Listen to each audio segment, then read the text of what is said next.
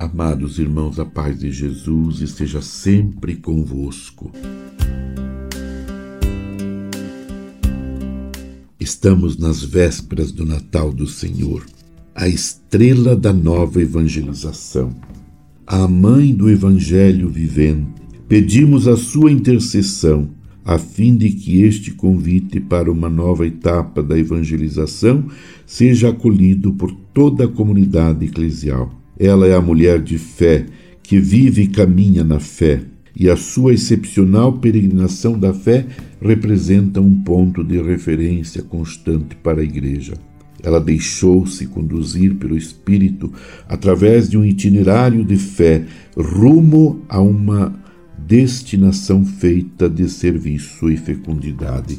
Hoje fixamos nela o olhar para que nos ajude a anunciar a todos a mensagem de salvação e para que os novos discípulos se tornem operosos evangelizadores.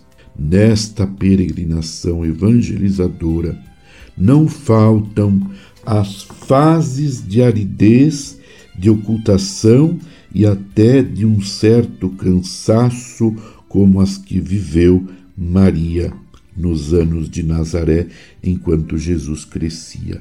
Este é o início do Evangelho, isto é, da boa nova, da jubilosa nova. Não é difícil, porém, perceber naquele início um particular aperto do coração, unido a uma espécie de noite da fé, para usar as palavras de São João da Cruz como que um véu através do qual é forçoso aproximar-se do invisível e viver na intimidade com o mistério. Foi deste modo, efetivamente, que Maria, durante muitos anos, permaneceu na intimidade com o mistério do seu filho e avançou no seu itinerário de fé. Há um estilo mariano na atividade evangelizadora da Igreja, porque sempre que olhamos para Maria, voltamos a acreditar na força revolucionária da ternura e do afeto. Nela vemos, a, vemos que a humildade e a ternura não são virtude dos fracos, mas dos fortes, que não precisam se, de, de maltratar os outros para se sentir importantes. Fixando-a, descobrimos que aquela que louvava a Deus porque derrubou os poderosos de seus tronos e mandou embora os ricos de mãos vazias, Lucas 1, 52, 53, é a mesma que assegura o aconchego de um lar à nossa busca de justiça. E é a mesma também que conserva cuidadosamente todas essas coisas, meditando-as no seu coração. Lucas 2,19. Maria sabe reconhecer os vestígios do Espírito de Deus, tanto nos grandes acontecimentos como naqueles que parecem imperceptíveis. É contemplativa do mistério de Deus no mundo, na história e na vida diária de cada um e de todos. É a mulher orante e trabalhadora em Nazaré, mas é também Nossa Senhora da Prontidão a que sai apressadamente, Lucas 1,39, da sua povoação para ir ajudar os outros. Esta dinâmica de justiça e ternura, de contemplação e de caminho para os outros, faz dela um modelo eclesial para a evangelização. Pedimos-lhe que nos ajude com sua oração materna para que a Igreja se torne uma casa para muitos, uma mãe para todos os povos e torne possível o nascimento de um mundo novo. É o ressuscitado que nos diz, com uma força que nos enche de imensa confiança e firmíssima esperança: Eis que faço nova todas as coisas.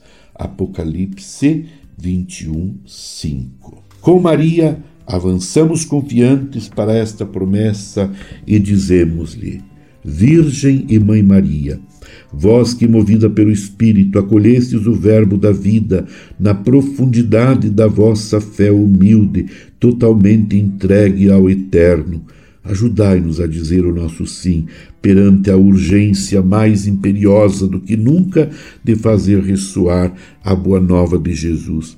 Vós, cheia da presença de Cristo, levastes a alegria a João Batista, fazendo-o exultar no seio de sua mãe. Vós, estremecendo de alegria, cantastes as maravilhas do Senhor. Vós que permanecestes firme diante da cruz com, as, com uma inabalável e com uma fé inabalável e recebestes a jubilosa consolação da ressurreição, reunistes os discípulos à espera do Espírito para que nascesse a igreja evangelizadora. Alcançai-nos agora um novo ardor de ressuscitados, para levar a todos o evangelho da vida que vence a morte. Dai-nos a santa ousadia de buscar novos caminhos para que chegue a todos o dom da beleza que não se apaga. Vós, Virgem da escuta e da contemplação, Mãe do amor, esposa das núpcias eternas, intercedei pela Igreja, da qual sois o ícone puríssimo, para que ela nunca se feche nem se detenha na sua paixão por, um, por instaurar o reino.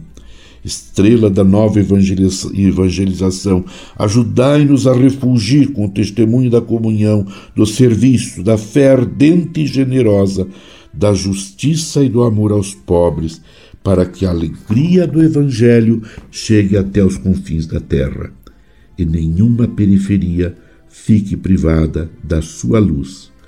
Mãe do Evangelho vivente, manancial de alegria para os pequeninos, rogai por nós. Amém. Aleluia. Feliz e santo Natal a todos. Abençoe-vos Deus Todo-Poderoso, Pai, Filho e Espírito Santo. Amém. Você ouviu Palavra de Fé com Dom Celso Antônio Marchiori.